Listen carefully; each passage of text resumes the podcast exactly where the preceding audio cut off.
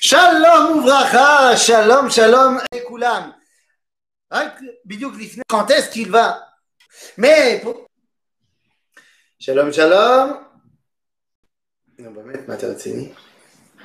Shalom Vracha, donc, euh, pour toutes les personnes qui se posent la question sur cette chaîne, de savoir, mais alors, quand est-ce qu'il va faire son cours sur la parachat Shavua Normalement, on sait que le mercredi, c'est le cours de parachat Shavua. Eh bien, aujourd'hui, il n'y aura pas de cours de parachat Shavua. Vous pourrez retrouver ce cours, car je vais le donner demain soir. Donc, euh, vous pourrez le retrouver euh, dès vendredi matin. Comme ça, vous pourrez préparer Shabbat avec le cours de parachat Shavua. Et d'ailleurs, ça risque d'être plus ou moins le rythme à partir de maintenant les cours de paracha le jeudi soir. Tov, maintenant qu'on a dit cela, les amis, eh bien, חזרה לעברית. זהו, חזרנו בפרק החמישי של שו"ת, שאלות ותשובות פניני אמונה. נכון, אתם אלפים ששאלתם איפה אמונה? למה אנחנו כבר לא שומעים את השאלות המחכימות שלה? אז הנה, חזרנו לשאלות ותשובות פניני אמונה. מה שלומך אמונה? בסדר, איך הסגר? מקסים. מקסים. אני חושב שאת צריכה לדבר קצת יותר בקול כי לא שומעים אותך. אז הסגר בסדר? הוא מקסים. הוא מקסים. יופי מאוד. אז אה, אולי שאלתי את עצמי, אולי יש לך כמה שאלות? אה, כן. בכבוד. אז שאלה ראשונה, למה אסור לתכנן דברים בשבת? או, למה אסור לתכנן דברים בשבת? את יודעת, איסור הכנה בין קודש לחול. הרי בשבת אנחנו רוצים לעשות במה? בשבת. לכן כשאתה מתכנן דברים של יום ראשון, יום שני, של שבוע הבא, של החופש הגדול, בעצם אתה מתכנן דברים שהם מחוץ לתחום השבת. הם לא בגדר של שבת. ולכן אתה מכין מקודש, משבת קודש, ליום חול, והרי קודש זה מדרגה יותר גדולה מאשר מדרגה של חול. ולכן אי אפשר להכין בקודש דברים של החול. כן, אבל כל העניין של שבת זה ליהנות, ואם אנחנו נהנות, אם אני וחברות שלי... אה, יפה. את אומרת יפה מאוד, את אומרת שבת זה כדי ליהנות. יש מצוות עונג שבת, נכון? נכון. ואם מישהו יגיד, אבל ההנאה שלי זה לראות טלוויזיה בשבת, מה, נתיר לו בגלל שזה כיף לו? לא, כי יש כללים כדי שההנאה הזאת לא תפגע בהתחברות שלך עם הקדוש ברוך הוא. וההתחברות שלך בשבת עם הקדוש ברוך הוא בעולם השבת ולא בעולם המעשה. ולכן בשבת אנחנו לא מתכננים דברים של עולם המעשה. אם אבל את מתכננת דברים לשבת, אז זה בסדר. או אם את מתכננת דברים של דבר מצווה, גם זה בסדר. זאת אומרת, אם בשבת אה, מדברים על, אה, אני יודע, אה, מתכננים מי יהיה החזן של, אה, אני יודע, של אה, ראש השנה שיהיה במהלך השבוע הבא, אז זה בסדר, כי זה דברים של קודש. או למשל, את יודעת, בהרבה בתי כנסת, גם בשבת, גם לפעמים ביום, ביום טוב, אז מוכרים את העליות לתורה.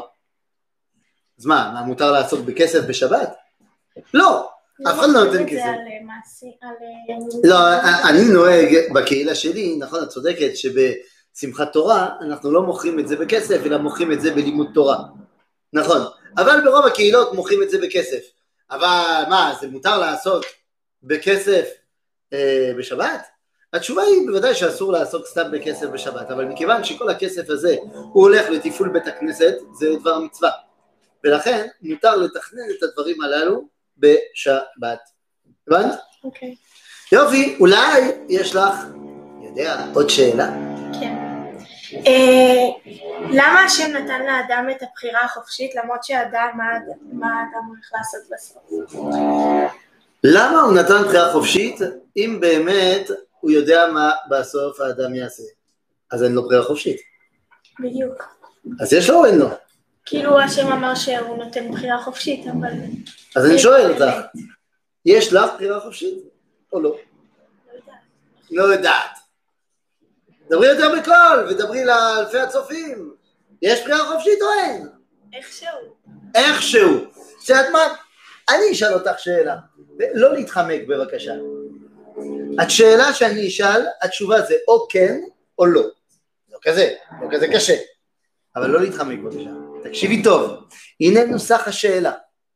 האם הקדוש ברוך הוא יכול לברוא אבן שהוא לא יכול להרים אותה. שהשם לא יכול להרים כן. אותו?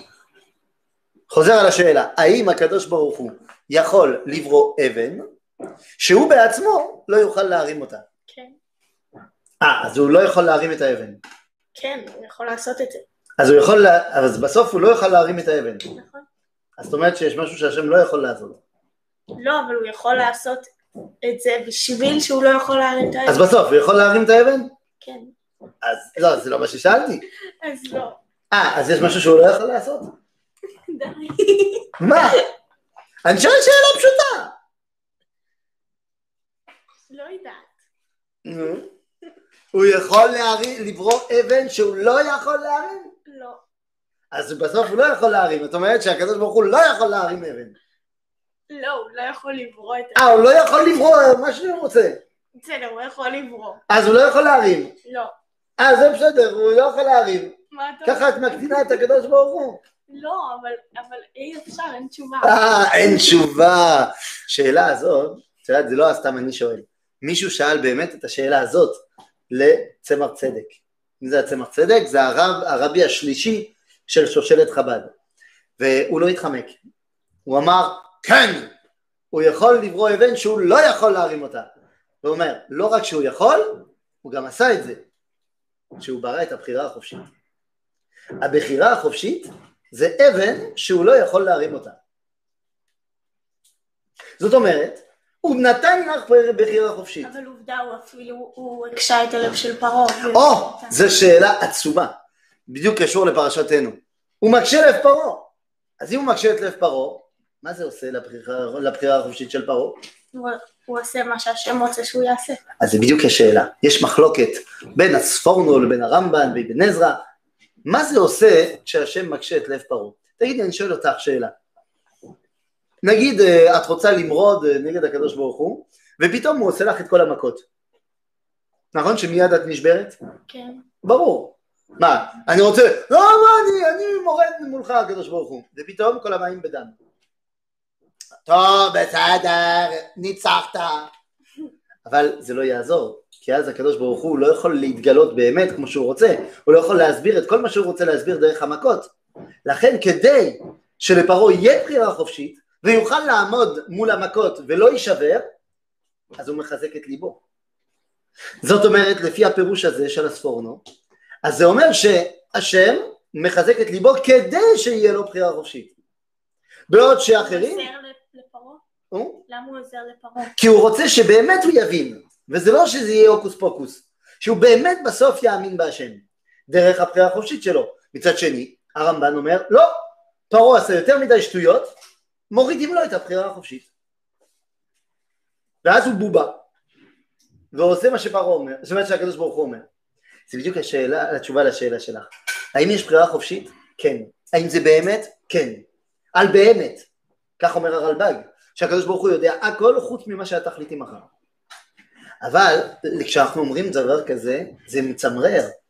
מה באמת, הקדוש ברוך הוא יש משהו שהוא לא יודע? זה מגביל אותו. התשובה היא לא. למה? בגלל שזה לא שהוא לא יכול לדעת, אלא הוא בוחר שלא לדעת. אם מחר הוא יבחור להוריד ממך את הבחירה החופשית, הוא יכול. יוצא לא ש... זה, לא פייר, זה הוא הבוס. יוצא שזה לא חוסר אצלו, הוא סומך עלייך ולכן הוא רוצה לתת לך בחירה חופשית. לכן על השאלה, למה הוא בחר, נתן לי בחירה חופשית? כי הוא סומך עליי. והוא רוצה שאני אעשה את הדברים בבחירתי, ויכול להיות שאני אטעה. נכון, אז מה? הוא סומך גם על הטעויות שלי. האם הבחירה החופשית אז זה לכולם? אז צריך לדעת אמונה, זה לכולם בפרט, לא בכלל. עם ישראל אין לו בחירה חופשית. עם ישראל בתוך כלל ישראל אין לו בחירה חופשית.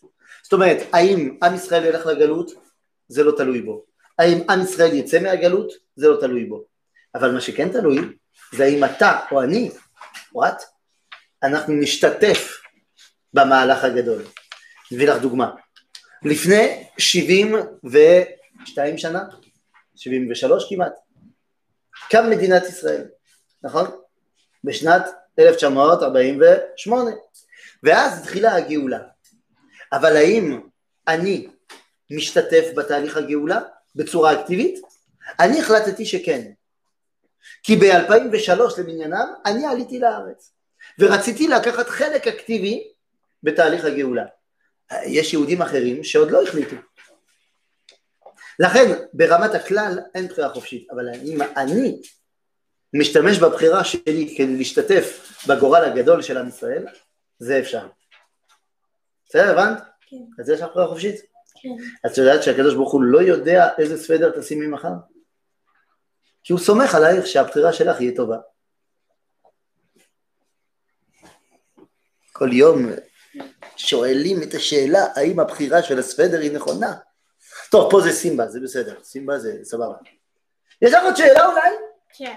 או, אה, אוקיי, זאת שאלה קצת נראה לי זה קשור ל- לסימבה, לא?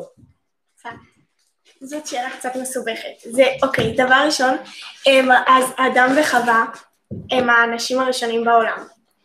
אבל אה, מצד שני המדענים אומרים שהיו קופים, שהיו בני אדם פעם, משהו כזה.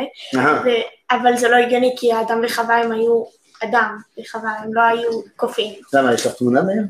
לא, אבל כאילו יודעים את זה. יודעים? למה? מצאו אותם בארכיאולוגיה? כן. כן, אדם וחווה, שלום שלום. לא יודעת, לא, אבל הם לא, הם לא היו קופים. טוב, אז זו באמת שאלה גדולה מה שאת שואלת. באמת, את שואלת על מה שנקרא תיאוריית ההתפתחות. כן.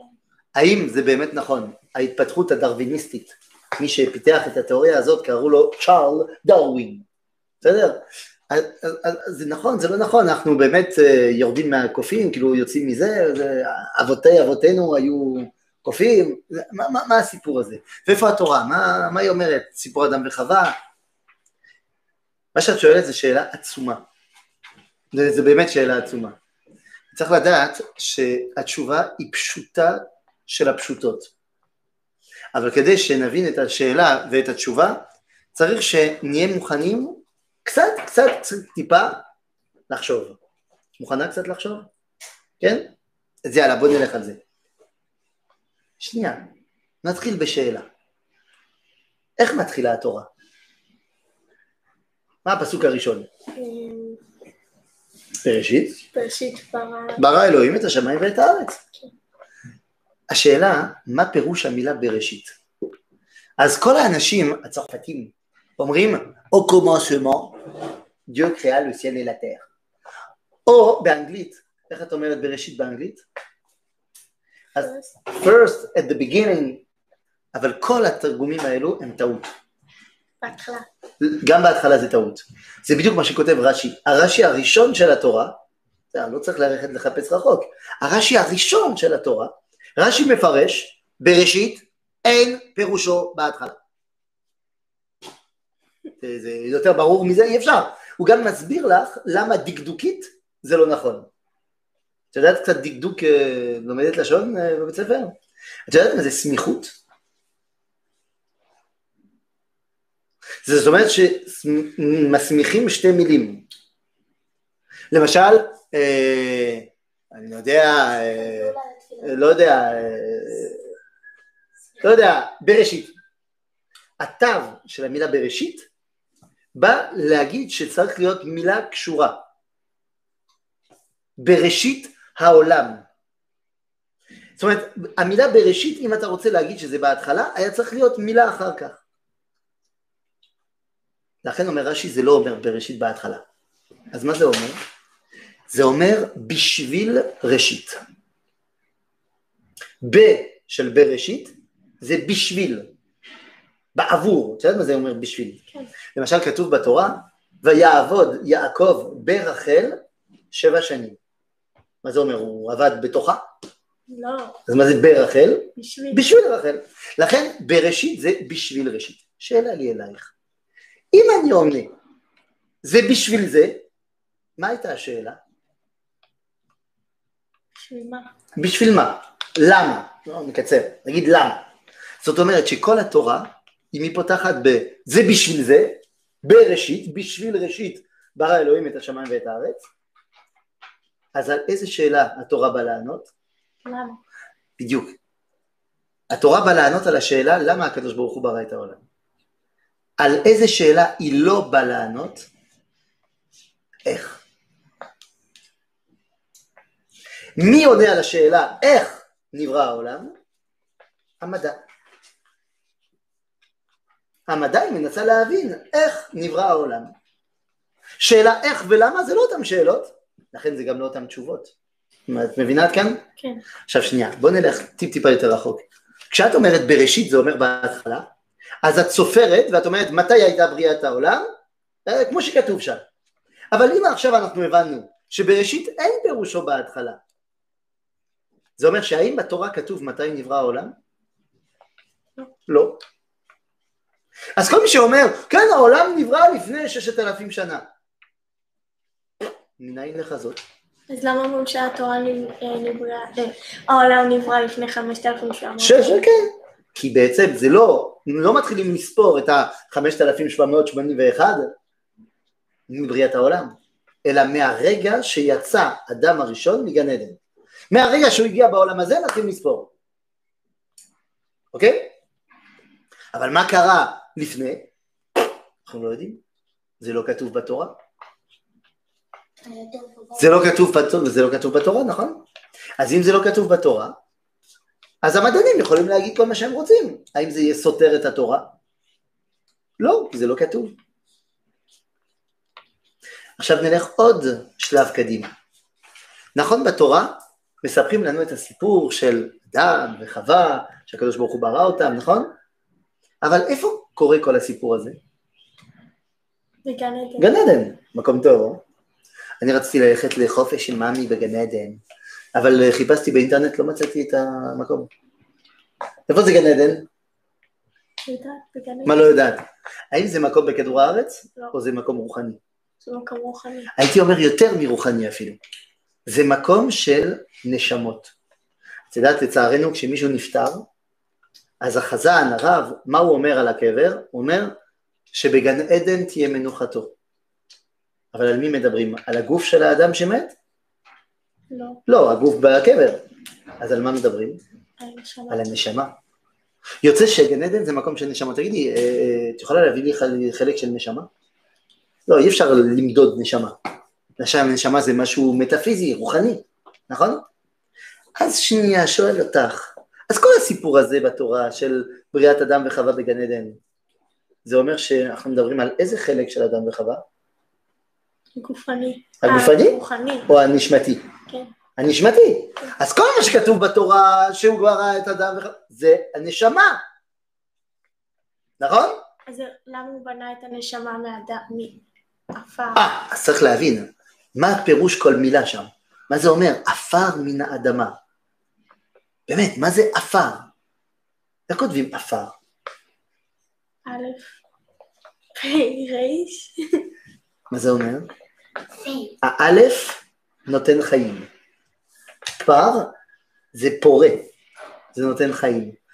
הוא נתן את החיים מן הדומם, ממה שאין לו חיים. עפר מן האדמה. זה הכל ביטויים כדי להבין מה המטרה של אותו אדם. אבל בינתיים אנחנו רק בגן עדן עם אה, נשמות. מתי יש גוף? מתי האדם צריך גוף? שהוא מגיע ל... לפה, שיוצא מגן עדן. או-הו, מה כתוב שם בתורה? בדיוק כשהוא מגרש את אדם מגן עדן, כתוב, ויעש השם אלוהים לאדם ולאשתו, ויעש השם אלוהים לאדם ולאשתו, כותנות עור וילבישם.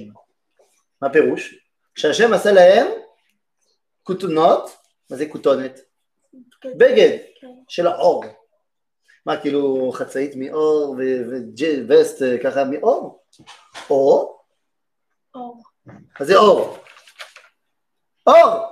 אז הוא עשה להם מה? גוף. אבל התורה לא אמרה לי איך הוא עשה להם את הגוף, נכון? נכון.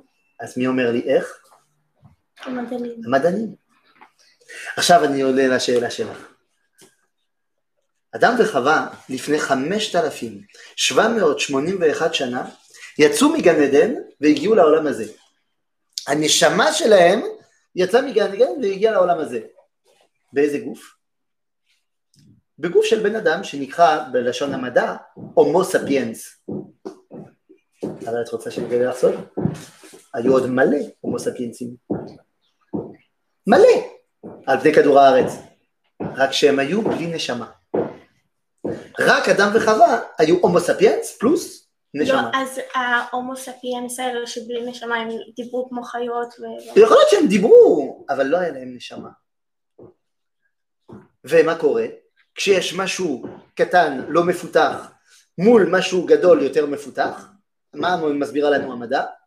שבאיזשהו שלב המפותח הוא מוריד את הלא מפותח. אז זה ברור שאם היו הומו ספיאנס פלוס נשמה מול סם הומו ספיאנס, מי מנצח? הומו ספיאנס פלוס... פלוס נשמה. תוסיפי על זה שהיה גם בין, בין לבין, בין אדם הראשון לעני, היה גם המבול. שנשאר מזה רק הצאצאים של אדם ונוח. יוצא שכל האחרים שהיו בלי נשמה, זה כבר אין. ולכן היום אנחנו כולנו צאצאים של אותו אדם וחווה עם נשמה. אבל זה אומר שהתיאוריה המדענית... גם הגויים יש להם נשמה. בדיוק, גם הגויים הם צאצאים של אדם וחווה. ברור. יוצא שכל התיאוריה של המדענים, שאומרים שפעם האבות אבות של בני האדם היה אולי משהו שדומה לגוף, זה בסדר, אין לנו בעיה עם זה. כי התורה לא דיברה איתנו על הגוף, על איך הוא נוצר. אז אם התורה לא הסבירה, מה אכפת לי שהמדענים יסבירו? אבל הם אומרים שזה לפני מיליון שנים.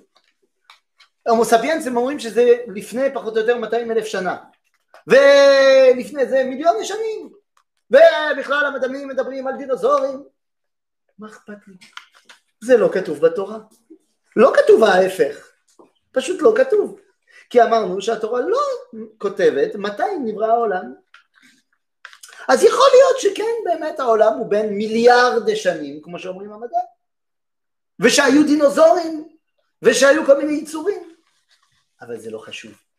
כי מה שחשוב בעיני הקדוש ברוך הוא, כשהוא נותן לי את התורה, זה שהאדם יבין מה המקום שלו בתורה. מה המקום שלו בתורה. זאת אומרת, כל ההיסטוריה של התורה, למה אומרים שהעולם הוא בשביל ששת אלפים שנה? כי זה התקופה שהאדם הוא יכול לפעול. יותר מזה, זה גדול מדי. אין לי השפעה. למשל, כשאת עושה טיק טוק, בסדר, את עושה טיק טוק. כמה, כמה זמן אנשים יראו את הטיק טוק הזה? כמה זמן הוא יישאר בסטטוס? יום. יום? עלה. נגיד שזה טיק טוק מטורף, שבוע? אבל האם יכול להיות שאת עושה מעשים שנשארים קצת יותר משבוע? למשל מה? יודעת. הנה, את כתבת פירוש על ההגדה.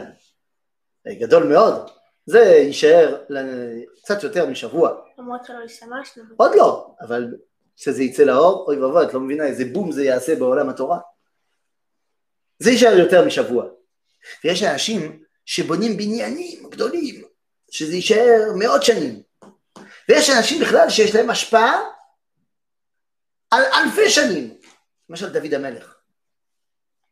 דוד המלך, מה שהוא כותב בתהילים, יש לו השפעה עד היום, לפני שלושת אלפים שנה. אגב, את יודעת שדוד המלך יש לו השפעה גם בחלל? נכון. נכון? זוכרת? כן. שאפילו ניל אמסטרונג, שהגיע לירח, הוא אמר פרק ח' של תהילים. אז קיצור, יש אנשים, אבל יותר מששת אלפים שנה זה גדול מדי. זה התחום של ההשפעה של האדם. וכדי שנסיים להסביר לך את זה, אני רוצה לשאול אותך שאלה במתמטיקה, קצת קשה. מוכנה? זה חשבון, זה אלגברה. את טובה באלגברה, נכון? כן. אז אה, שנייה אחת. את מכירה בהלכה, יש מושג שאסור לערבב בשר בחלב, נכון? אם אני הכנתי, אה, לא יודע, קערה גדולה של בשר, ונפלה טיפה של חלב בתוך, זה מותר או זה אסור? זה מותר. תלוי, כדי שזה יהיה מותר צריך שזה יהיה פחות מאה מ-60, שישים. בטל ב-60, נכון? בסדר, אז אני שואל אותך, ששת אלפים שנה זה העולם? אם אני מחלק ששת אלפים ל-60, מאה. מאה. מאה. זאת אומרת שאם האדם הוא חי פחות ממאה שנה, בתוך עולם של ששת אלפים שנה, אז הוא יהיה מה? בטל בשישים. ואז לא יהיה לו השפעה על אבל יש העולם. ילדים שמתים. זה נכון, אבל מה האידיאל של האדם? מה אומרת התורה? שכמה הגיל האידיאלי של האדם? 120. 120. שתהיה יותר מ-100 שנה, כדי שלא תהיה בטל ב-60, וכדי שתוכל להשפיע בעולם. תגידי, אבל יש אנשים שלא מגיעים ל-120, נכון, בעזרת השם יגיעו, ובגלל שמשה רבנו הגיע, הוא הגיע ל-120 שנה. אז כדי, בגלל שמשה רבנו הגיע, זה נותן אה, תקווה לכל בני האדם להגיע לאידאל. ואני רוצה להגיד לך שבזכות הרפואה, היום אנחנו מתקרבים יותר ויותר ל-120 שנה, לכלל הציבור. לפני 100 שנה, אנשים היו חיים 40 שנה, 50 שנה. מי שהיה מגיע לגיל 50 זה היה סופר זקן. היום הממוצע זה גיל 80-90, בעזרת השם. אה? מאה. יאללה, 100. בעזרת השם עוד מעט. הרפואה והמדע תאפשר לנו להגיע ל-120 שנה, ובכלל לא נהיה בטלים ב-60, ונוכל להשפיע בעולם. הבנת את הקטע של הזנב? כן. טוב, יש לך עוד שאלות? לא. טוב, אני חושב שזה מספיק להיום. חזק וברוך, ולהתראות לכולם.